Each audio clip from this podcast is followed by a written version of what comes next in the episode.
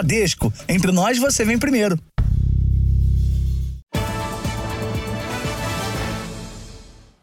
Olá, boa noite. Boa noite. Pela primeira vez, a Justiça de São Paulo condenou por roubo um dos integrantes da chamada Gangue da Pedrada. Esses criminosos estouram o vidro de carros parados no trânsito para roubar os celulares. Até agora, esse tipo de crime era considerado furto, com pena mais branda. As imagens mostram o momento em que três homens andam pela calçada. Estão à procura de uma vítima. Quando encontram, agem rapidamente. Um deles quebra o vidro, pega o celular de dentro do carro e vai embora. A ação se repete nesta outra avenida da capital paulista. O criminoso está na calçada, escolhe a vítima e rouba o que tem no banco da frente do carro. Esta outra gravação foi feita à noite. O assaltante surge no meio dos carros parados, quebra o vidro, pega o celular e sai correndo junto com outro homem. É muito rápido e você não tem o que fazer. Você está parado ali não tem para onde correr. Os vídeos foram gravados pela câmera de dentro de um táxi. O motorista conta que os criminosos fazem parte da gangue da Pedrada. Eles agem em diferentes pontos da cidade. Então, toda vez que a gente para assim no, no trânsito, né, no sinal, tudo, é, você não consegue relaxar. Você fica sempre atento para não ser surpreendido por um bandido que vai vir aqui e estourar o teu vidro. Os criminosos geralmente agem em meio aos congestionamentos. Eles aproveitam o momento em que o carro para, quebram o vidro e roubam o celular, que muitas vezes fica ali na frente no painel do carro. Depois do crime, eles correm no sentido contrário ao trânsito, o que dificulta qualquer ação das vítimas, que não podem simplesmente deixar o carro parado aqui no meio da rua. Aí, a única alternativa é voltar para o veículo e ir embora. Dados da Secretaria de Segurança Pública de São Paulo mostram que no primeiro semestre deste ano, cerca de 105 mil celulares foram roubados ou furtados na capital paulista, uma média de 580 por dia. Mais de 70% dos crimes aconteceram nas ruas da capital. A maioria foi com veículos em movimento. Segundo um levantamento da produção do Jornal da Record, o centro de São Paulo é a região que concentra os ataques da Gangue da Pedrada. Esse tipo de crime era considerado furto com destruição de obstáculo, com pena de no máximo dois anos. Mas a justiça mudou o entendimento e considerou esse tipo de ação como roubo mediante ameaça. Pela primeira vez, um assaltante foi condenado pelo roubo de um celular nesse tipo de ação na região central de São Paulo. Na sentença, a juíza Ana Cláudia Silas deixou clara a caracterização do roubo. O criminoso foi condenado a quatro anos e oito meses de prisão, sem direito de recorrer em liberdade. O Poder Judiciário, é, mais recentemente, tem adotado um entendimento que é benéfico para a sociedade. Por quê? Porque é, passou-se a, a, a se entender que essa conduta de quebrar o vidro do veículo, na verdade, ela é configuradora de uma grave ameaça. E isso causa um, um, um temor, uma situação de pânico na vítima. De acordo com a polícia, a Operação Resgate já recuperou mais de 850 aparelhos e 211 criminosos foram presos por furto e receptação de celulares. Oito pessoas foram presas numa operação contra o tráfico de ketamina, um anestésico de uso veterinário que é vendido como droga em diferentes estados do país. A ketamina é muito perigosa e pode provocar problemas respiratórios fatais. A operação da Polícia Federal contou com o apoio das polícias civis de São Paulo e do Rio de Janeiro. Na capital fluminense, um casal foi preso por suspeita de participação no esquema.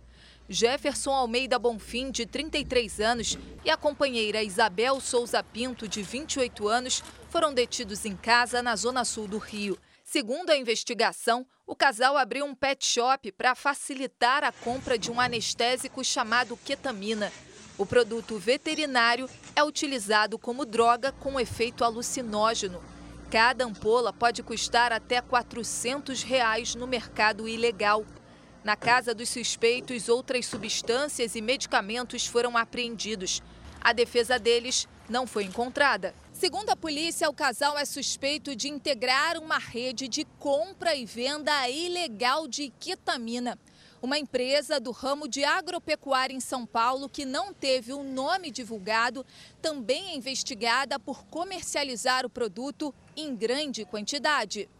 Nestas imagens gravadas pelos investigadores, é possível ver o momento em que uma grande carga de ketamina é descarregada em um dos centros de distribuição. Centenas de ampolas foram apreendidas na operação de hoje em diferentes endereços. Apenas no ano passado, o grupo teria movimentado 7 milhões de reais com a venda irregular do medicamento. Isso é o valor que a gente consegue ter é, conhecimento pelo seu registro, principalmente no sistema bancário.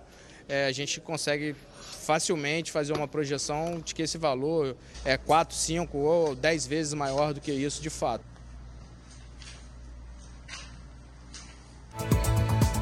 Veja agora outras notícias desta terça-feira. Polícia Federal desmonta esquema de tráfico de armas da Europa para facções aqui no Brasil. Exame com estudantes de 81 países mostra piora no desempenho dos alunos brasileiros. Governo de Alagoas multa Braskem por problemas em mina de Maceió.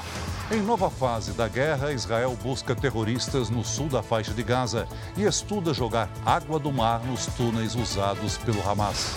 E na série especial, a história de um pai que mudou de vida com a ajuda do filho e deixou o risco do diabetes para trás.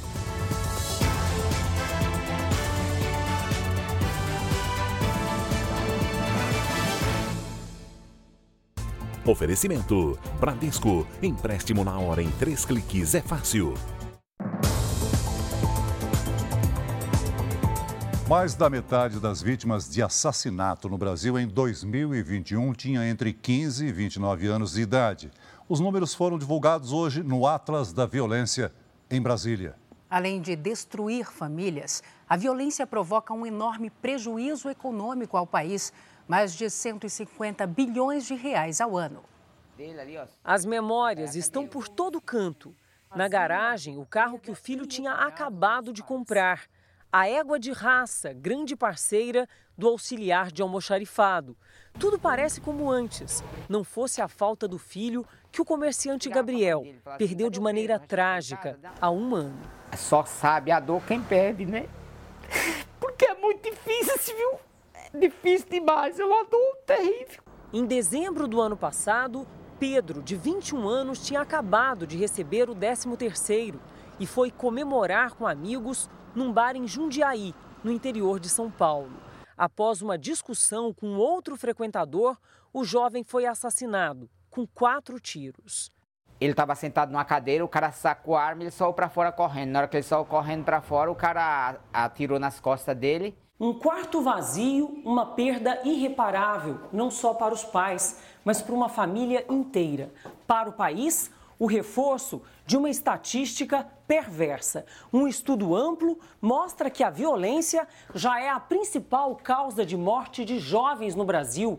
Em apenas um ano, foram quase 48 mil homicídios, metade de jovens entre 15 e 29 anos. Os dados do chamado Atlas da Violência foram apresentados hoje em Brasília pelo Instituto de Pesquisa Econômica Aplicada, o IPEA, e o Fórum Brasileiro de Segurança Pública. Só em 2021 foram mais de 24 mil jovens vítimas de homicídio, uma média de 66 mortes a cada dia. A maioria das vítimas, homens. Considerando os dados da série histórica analisada entre 2011 e 2021, foram mais de 326 mil vítimas de morte violenta no Brasil. Embora entre 2020 e 2021 tenha sido registrada uma queda de 6,2% no número absoluto de homicídios nessa faixa etária, os índices são considerados preocupantes pelos pesquisadores. O que acontece é que nesses últimos anos se acentuou um recrudescimento importante da violência contra determinados grupos sociais, em particular contra negros, contra mulheres e contra indígenas. Os índices variam bastante de região para região. Algumas se destacam negativamente.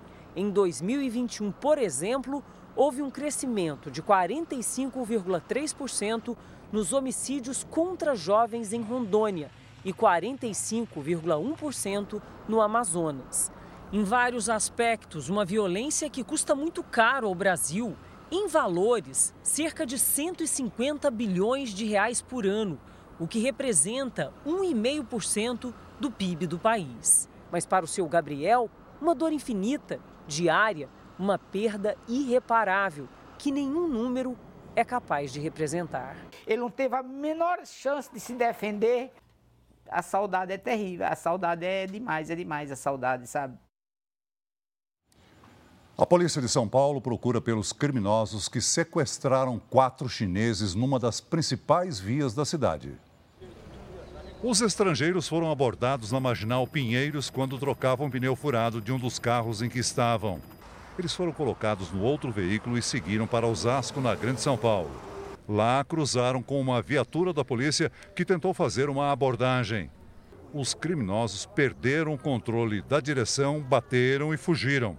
Os chineses são empresários e estão no Brasil a trabalho. Eles não se feriram. Dentro do carro foram encontradas duas armas falsas. Os sequestradores levaram celulares das vítimas. A polícia investiga se o pneu do carro furou após os criminosos colocarem pregos na pista. A Polícia Federal e órgãos do governo do Paraguai fizeram uma operação conjunta para combater o tráfico internacional de armas. 19 pessoas foram presas suspeitas de envolvimento com a compra e a distribuição de armamento vindo da Europa. Os primeiros mandados de prisão começaram a ser cumpridos pela polícia no Paraguai. O esquema milionário era usado para trazer armas da Europa para facções criminosas aqui no Brasil. Nós conseguimos identificar aí grandes remessas de armas de fogo da Europa, não só da, da Croácia, como de outros países, como a República Tcheca, Turquia e Eslovênia eram armas que eram importadas desses países para o Paraguai. No Paraguai, essas armas, em Assunção, essas armas eram raspadas, passavam por, para um, por um procedimento de raspagem. Segundo as investigações, os suspeitos importavam armas da Europa para o Paraguai por meio de empresas fantasmas. No país vizinho, os fuzis e as pistolas eram repassados a intermediários na fronteira com o Brasil para que fossem revendidos a grupos criminosos de toda a América do Sul, mas principalmente do Brasil. Essa ação com, com o Paraguai fará com que as duas maiores facções brasileiras que tinham, que eram as destinatárias principais desses armamentos ilegais, tenham o fechamento dessa via logística para a realização das suas operações. As investigações tiveram início em 2020, após a apreensão de 23 pistolas e dois fuzis croatas em Vitória da Conquista, interior baiano. Desde então, a Polícia Federal estima que a empresa investigada tenha importado cerca de 43 mil armas para o Paraguai, movimentando 1 bilhão e 200 milhões de reais em três anos. Parte do dinheiro do crime era lavado, segundo a Polícia Federal, por empresas de fachada ligadas a doleiros em Miami, nos Estados Unidos. O processo segue na segunda vara federal de Salvador, que expediu 31 mandados de prisão e 54 mandados de busca e apreensão em três países. Pelo menos 19 pessoas foram presas, entre elas um ex-comandante da Força Aérea do Paraguai. Mas o principal alvo da operação, o argentino Diego Hernan Dirizio, não foi encontrado e é considerado foragido internacional. Ele é apontado pela polícia como um dos maiores contrabandistas de armas da América do Sul. No total da operação, foram bloqueados 66 milhões de reais em bens no Brasil. Veja a seguir, Braskem recebe multa de 72 milhões de reais por mina que corre o risco de ceder em Maceió. Daqui a pouco, os cuidados para evitar sequelas graves do diabetes. A doença é a principal causa de amputações no Brasil.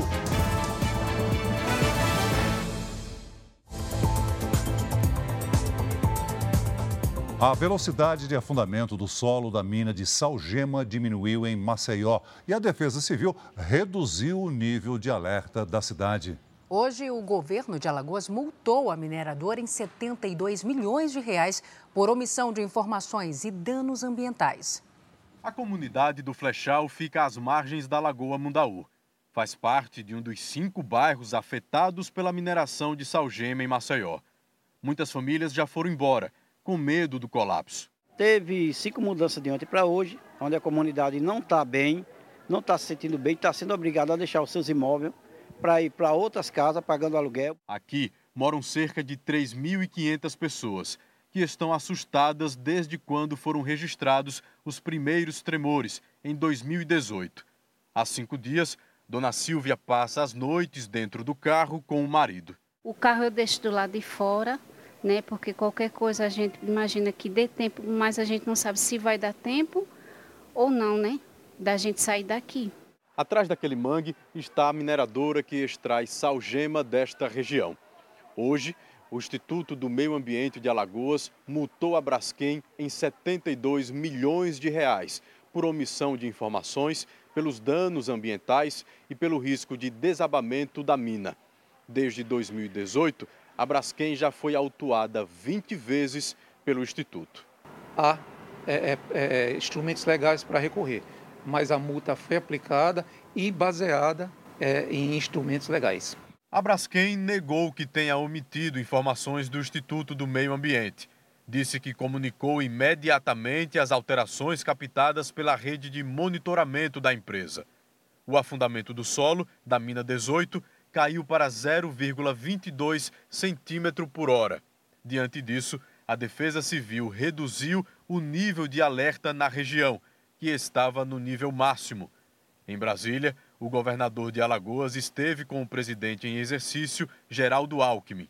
Paulo Dantas pediu que a Advocacia Geral da União revise o acordo de indenização estabelecido entre a mineradora e a Prefeitura de Maceió. Para olhar com lupas para esse acordo feito entre Prefeitura e Braskem.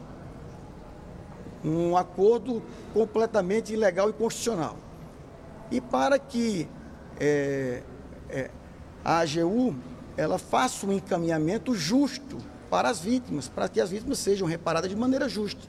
Já o senador por Alagoas, Renan Calheiros, disse que a reunião com Alckmin resultou na garantia de recursos federais para ações emergenciais no Estado. Pedimos ao presidente para que ele libere recursos para um atendimento amplo psicossocial de todas as vítimas da Braskem. Enquanto autoridades decidem o que fazer, pescadores estão proibidos de entrar na Lagoa Mundaú e não têm como alimentar as famílias. Chuva de primavera causa estragos pelo Brasil. Hora de falar com a Giovana Rizardo para saber se novas tempestades estão previstas para amanhã. Giovana, boa noite para você. Boa noite, Salsi. Tem sim, principalmente no sul. Boa noite para você, para o Celso e a todos que nos acompanham. Agora, as nuvens de chuva estão bem espalhadas pelo país. Isso acontece por causa dos ventos úmidos do mar e desse corredor de umidade que atravessa o país. Amanhã, chuva aperta no Rio Grande do Sul, Santa Catarina e no Paraná. Nos três estados, há risco de ventanias, granizo e deslizamentos. De São Paulo até a região norte, temporais em pontos isolados à tarde.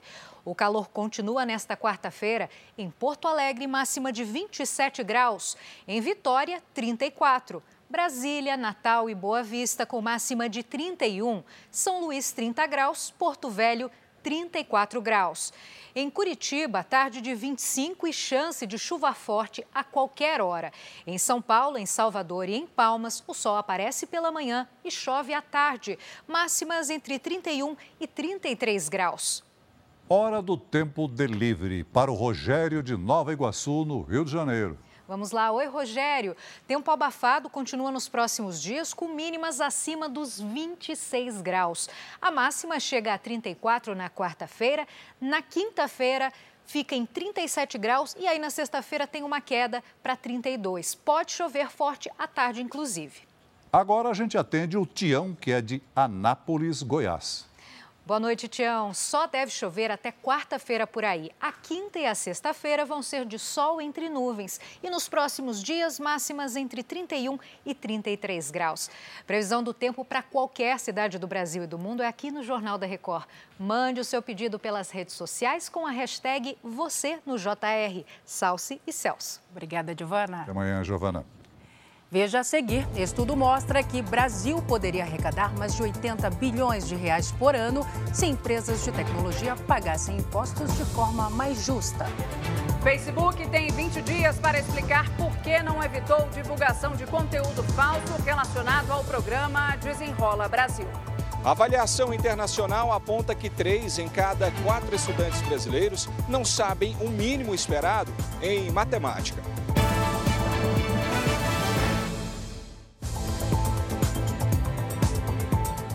As forças israelenses afirmaram que a missão em Gaza entrou na terceira fase. O foco agora é encontrar terroristas que estão escondidos na região sul.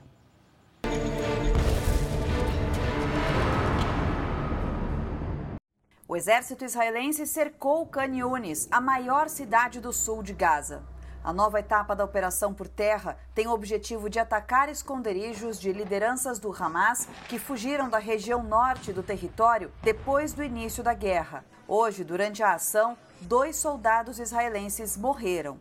No total, desde o início da missão dentro da faixa de Gaza, mais de 80 militares foram mortos. Segundo a imprensa local, o exército israelense planeja inundar com água do mar os túneis usados pelo Hamas. Mas ainda há preocupação com os 138 reféns que estão no território palestino. São homens, mulheres e crianças que não foram libertados durante a pausa no conflito. Fontes ligadas às negociações da trégua dizem que os terroristas do Hamas se recusam a devolver um grupo de mulheres reféns que teriam sofrido violência sexual. As famílias dos sequestrados marcaram uma reunião com o gabinete de guerra do governo israelense para saber o que está sendo feito para viabilizar a libertação de mais pessoas. Segundo autoridades do governo israelense, muitos reféns libertados foram sedados antes de deixar o território palestino. A intenção do grupo terrorista era aparentar que eles estavam calmos e felizes. Na verdade, enfrentaram falta de comida, tortura psicológica e violência sexual. Nathan é sobrinho de Aviva e Keith. Juntos há quase 50 anos, eles têm quatro filhos e moravam no kibbutz Kfaraza, onde 60 pessoas foram mortas no ataque terrorista do Hamas. Durante a invasão de 7 de outubro, Aviva e Keith ficaram escondidos no quarto seguro da casa. De lá, eles conseguiam mandar mensagens para a família pelo celular. A última chegou às 10h15 da manhã, pouco antes deles serem sequestrados pelos terroristas. No dia seguinte, vimos um vídeo nas redes sociais que mostrava os dois sendo levados para Gaza no próprio carro deles, conta o sobrinho. A Viva, que tem 64 anos, foi libertada no terceiro dia da trégua entre Israel e o Hamas. She lost about 20, 20, 10 kilos. Ela emagreceu 10 quilos, está pálida, contou que havia pouca comida e que os reféns sofreram muita tortura psicológica. O que deu forças a ela foi ter ficado junto de crianças reféns, ter cuidado delas durante o cativeiro, conta o israelense. Case é nascido nos Estados Unidos. Segundo Nathan, o governo americano está em contato com a família e diz trabalhar pela libertação dele e de todos os outros reféns. O fim da trégua deixou nossa família muito preocupada. A falta de um acordo atrasou mais ainda o resgate dos reféns que estão em Gaza, afirmou ele. De volta com as notícias do Brasil. O país poderia arrecadar mais de 80 bilhões de reais por ano se as empresas de tecnologia que atuam aqui pagassem impostos de maneira mais justa. É o que aponta um estudo da Universidade de Brasília. As grandes empresas de tecnologia, as chamadas Big Techs, adoram o mercado brasileiro. Um dos que mais usam os serviços digitais. O lucro dessas empresas vem de muitas maneiras, com publicidade ou intermediando a venda de produtos mas elas não pagam nenhum imposto ao governo federal por explorar o poder de consumo dos brasileiros. A legislação tributária nacional ainda é branda quando o assunto é taxar esse setor. Um estudo feito pela Universidade de Brasília mostra que tributar as big techs pode gerar uma arrecadação bilionária aos cofres públicos. Os pesquisadores levaram em conta a atuação de empresas de seis nichos: e-mail, armazenamento em nuvem, ferramentas de produtividade, compras online, streaming de áudio e vídeo e redes sociais. e usaram como base as alíquotas de projetos de lei sobre tributação que tramitam no Congresso Nacional. O potencial de arrecadação dos serviços de e-mail, armazenamento em nuvem e ferramentas de produtividade seria de, no mínimo, 3 bilhões e 317 milhões de reais e pode chegar a mais de 27 bilhões e 600 milhões de reais ao ano. Já o comércio eletrônico tem um potencial de arrecadação que varia de 3 bilhões a mais de 18 bilhões de reais. No caso das plataformas de áudio e vídeo, o valor seria entre 3 bilhões e meio de reais e 29 bilhões. O potencial de arrecadação das redes sociais vai de quase 1 bilhão e 300 milhões de reais a 6 bilhões e 500 milhões de reais. Os seis nichos têm um potencial de tributos de quase 82 bilhões e meio de reais. Desse total, a União ficaria com cerca de 30 bilhões de reais, os estados com 46 bilhões e os municípios com 6 bilhões e meio de reais. As Big Techs geram poucos empregos no Brasil e mandam para as suas sedes os lucros bilionários obtidos aqui. Especialistas ouvidos pelo Jornal da Record apontam uma injustiça tributária enorme. Essas empresas são qualificadas como de tecnologia, mas faturam com outros serviços, como publicidade, por exemplo, que já tem tributação prevista na legislação brasileira. Ou prestam serviço de intermediação entre um comprador e um vendedor, ou entre um fornecedor de serviço e um interessado naquele serviço, ou prestam serviço de publicidade, ou prestam serviço de disponibilização de, de, um banco de dados. As empresas, muitas delas é, é, sediadas, como, como eu mencionei, sediadas em paraísos fiscais, prestam serviços e esse, esse valor vai direto para essas contas onde possuem isenções tributárias. O Brasil, por falta de acordo, não tem como participar dessa, dessa fatia tributária. Para chegar à projeção de arrecadação, o estudo da Universidade de Brasília analisou informações financeiras das empresas nos últimos três anos. As Big Techs ganharam um trilhão de dólares em valor de mercado nesse ano. Estamos tomando prejuízo não só o Brasil, mas todos os países onde essas empresas atuam. E elas fazem riqueza aqui, mas não investem aqui, não plantam aqui, e o governo não consegue pegar uma parte dessa riqueza, que é objeto da tributação, para ser investido no país. A Secretaria Nacional do Consumidor abriu um processo administrativo contra o Facebook. O motivo é a veiculação de anúncios falsos relacionados ao programa de renegociação de dívidas do governo federal, o Desenrola Brasil. De acordo com o órgão subordinado ao Ministério da Justiça, o Facebook tem 20 dias para apresentar defesa. A Senacom afirma que a plataforma não demonstrou a adoção de medidas para evitar a divulgação do conteúdo falso. A abertura do processo foi publicada no Diário Oficial da União desta terça-feira, com o aviso de que o não cumprimento do solicitado implicará em consequências legais pertinentes. As medidas incluem a aplicação de multas e a possível suspensão da rede social no Brasil. No mês passado, a Secretaria Nacional do Consumidor já tinha multado o Facebook em mais de 9 milhões de reais pela veiculação de mais de 2 mil anúncios falsos relacionados ao Desenrola Brasil, programa federal de renegociação de dívidas. Nas publicações, falsas empresas se passavam por intermediárias para ajudar na adesão ao programa, o que só pode ser feito diretamente na agência bancária ou na empresa em que se tem a dívida. O jornalismo da Record procurou a meta controladora do Facebook, mas não teve retorno. O Programa Internacional de Avaliação de Estudantes, conhecido como PISA, mostrou que o aprendizado dos alunos no Brasil piorou em algumas disciplinas. Matemática e ciências tiveram as avaliações com notas mais baixas. Quando a Luísa voltou para o ensino totalmente presencial, já estava no primeiro ano do ensino médio. Ela conta que teve dificuldades ao voltar para a sala de aula. Principalmente nas matérias como matemática e física, foi muito complicado porque eu não tinha noção, porque antes era EAD, então eu não tinha contato com os professores, não tinha contato com os alunos. Dados do PISA, o Programa Internacional de Avaliação de Estudantes, mostram que o Brasil piorou em todos os índices avaliados. O que já não era bom se agravou por causa da pandemia. Entre 81 países avaliados, o Brasil ficou entre os 20 piores em matemática e ciências e entre os 30 piores em leitura. A avaliação apontou que três em cada quatro brasileiros na casa dos 15 anos não sabem o mínimo esperado em matemática. Na última prova, em 2018, o índice era menor.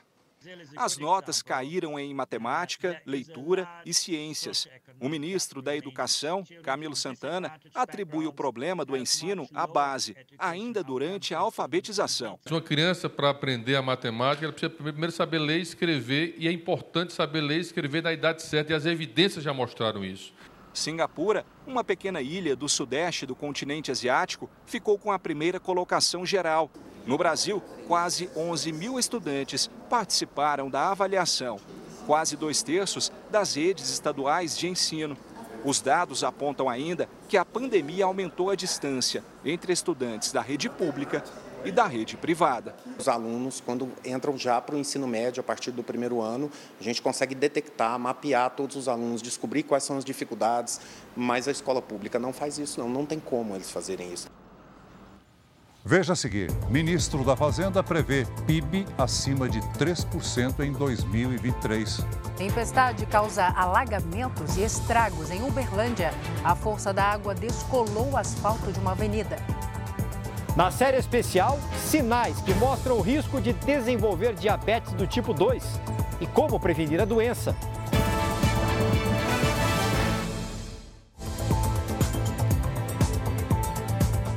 Presidente Lula deve chegar ao Brasil no final da noite. Ele encerrou a viagem que fez pelo Oriente Médio e depois para a Alemanha. Em Berlim, Lula e o ministro da Fazenda, Fernando Haddad, comentaram o resultado do PIB. O presidente Lula passou a manhã no hotel em Berlim, onde recebeu o ex-presidente da Alemanha e ex-diretor-geral do FMI, Horst Köhler, e o presidente da Fundação Friedrich Ebert, Martin Schulz. A fundação é a mais antiga entidade política da Alemanha e é ligada à social-democracia e aos sindicatos.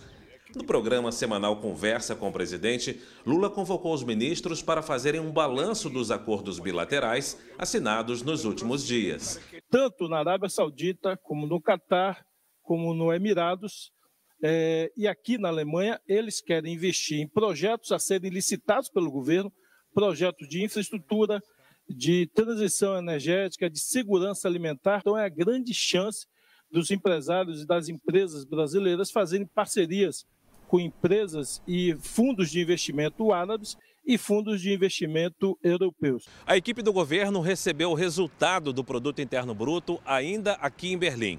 No terceiro trimestre, o PIB, que é a soma de todas as riquezas produzidas no país, ficou positivo em 0,1 ponto percentual, segundo o IBGE.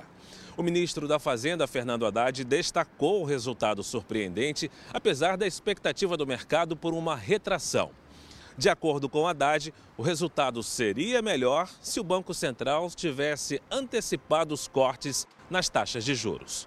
E o Banco Central começou a cortar a taxa de juros só em agosto. Então nós tivemos um PIB positivo, mas fraco, mas com os cortes nas taxas de juros, nós esperamos que esse ano nós fechemos o PIB em mais de 3% de crescimento e esperamos um crescimento na faixa de 2,5% no ano que vem. Mas o Banco Central precisa fazer o trabalho dele.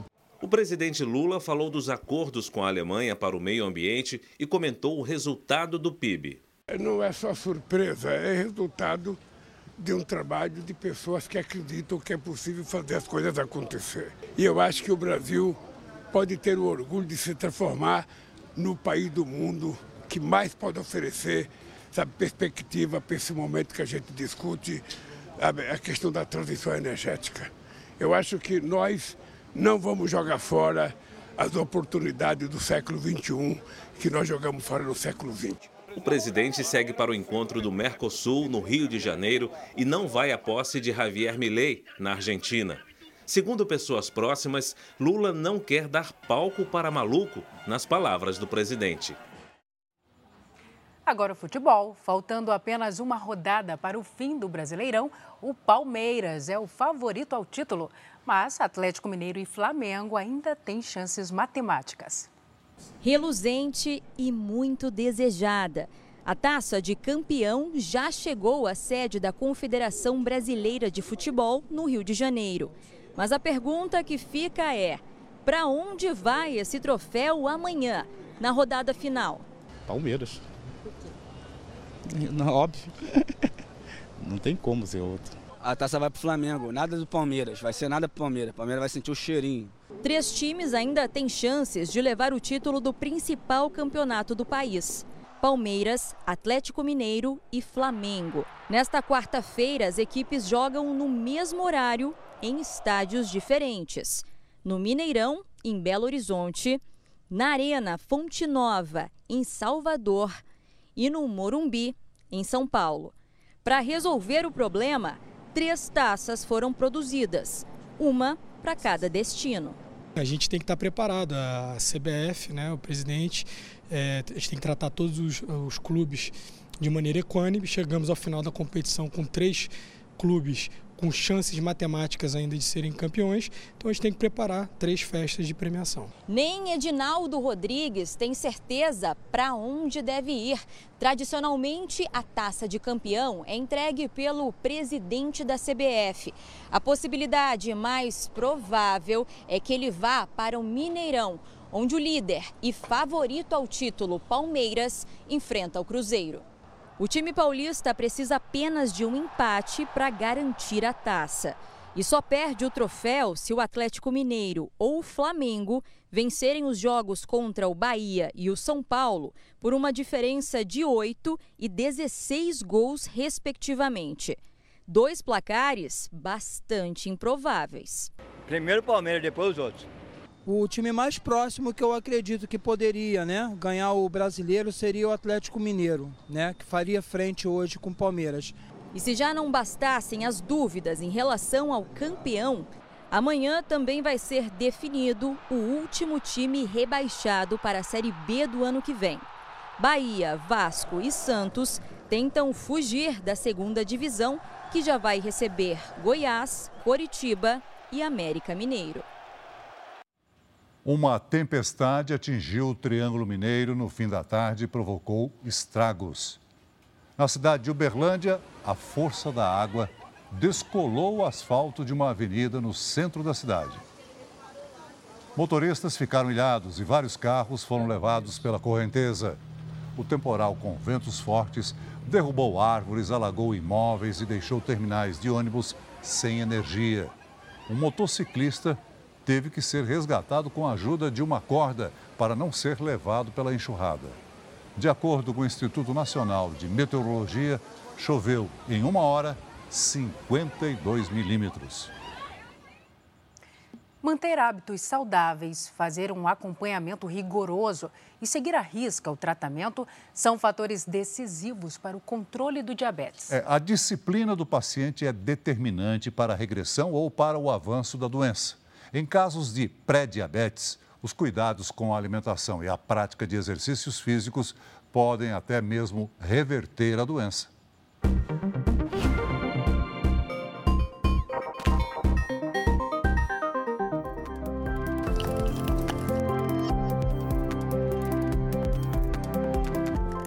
É quando os pés aceleram que o Daniel se sente leve. Para manter o ritmo, ele treina todos os dias. Aí! Correr é, é uma sensação de liberdade, uma sensação de, de domínio do corpo, uma sensação de estar junto com a natureza uhum. e, e se sentir saudável. Quem vê essa disposição nem imagina como foi difícil começar. Quando começava a correr, ficava com falta de ar, com subia os batimentos cardíacos, você é, ficava ofegante e, e, e parava, não, não conseguia. Mas ele tinha motivo para não desistir. E para entender essa história, é preciso voltar no tempo. Antes de virar um corredor, de se dedicar tanto aos treinos, o Daniel estava indo por um caminho bem diferente.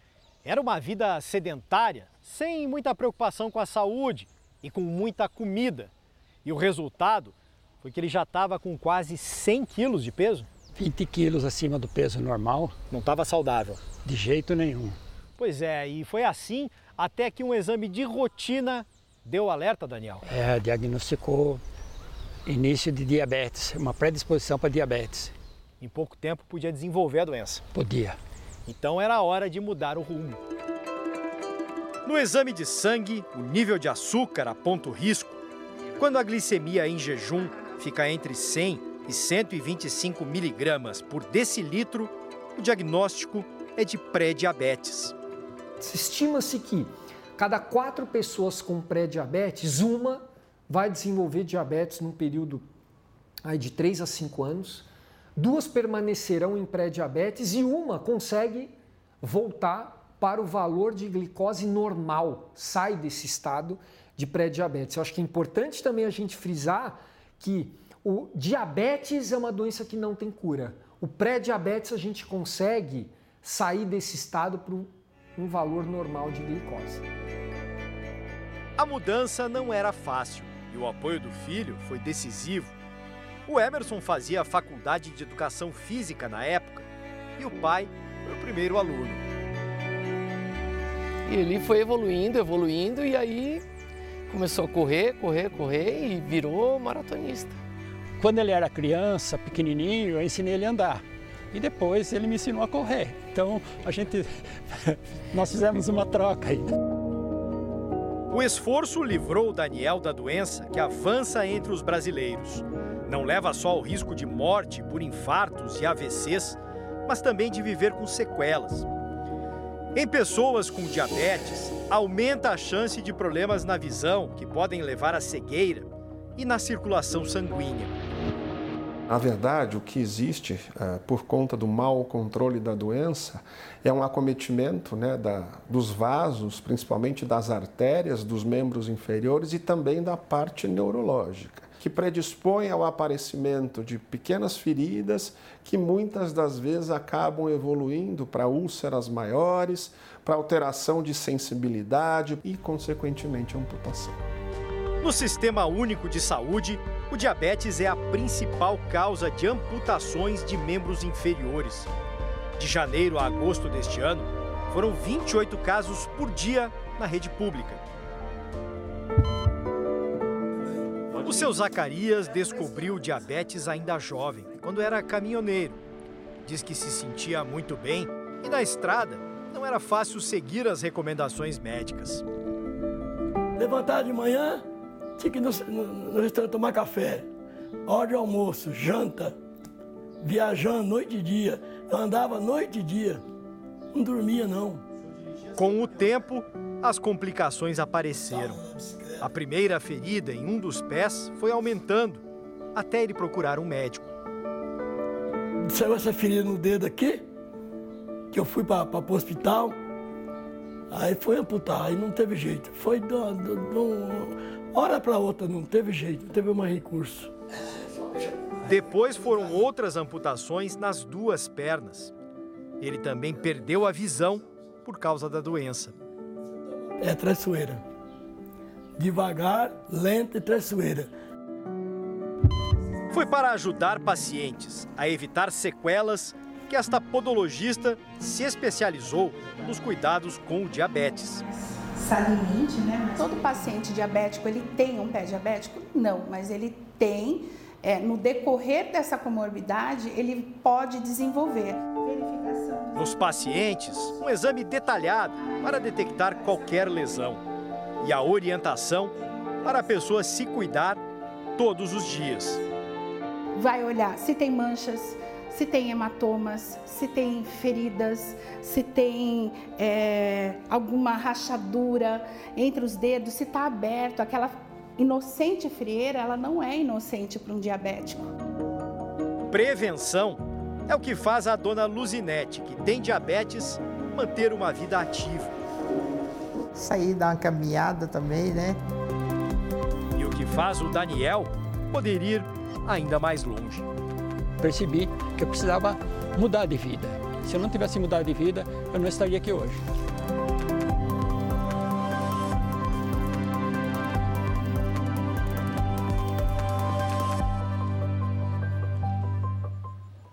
Essa edição termina aqui e à meia-noite e meia tem mais Jornal da Record. Fique agora com a novela Jezabel. E logo após, quando chama o coração, tem informação da roça ao vivo em A Fazenda. Não perca. Record 70 anos tem a sua cara. Boa noite. Boa noite.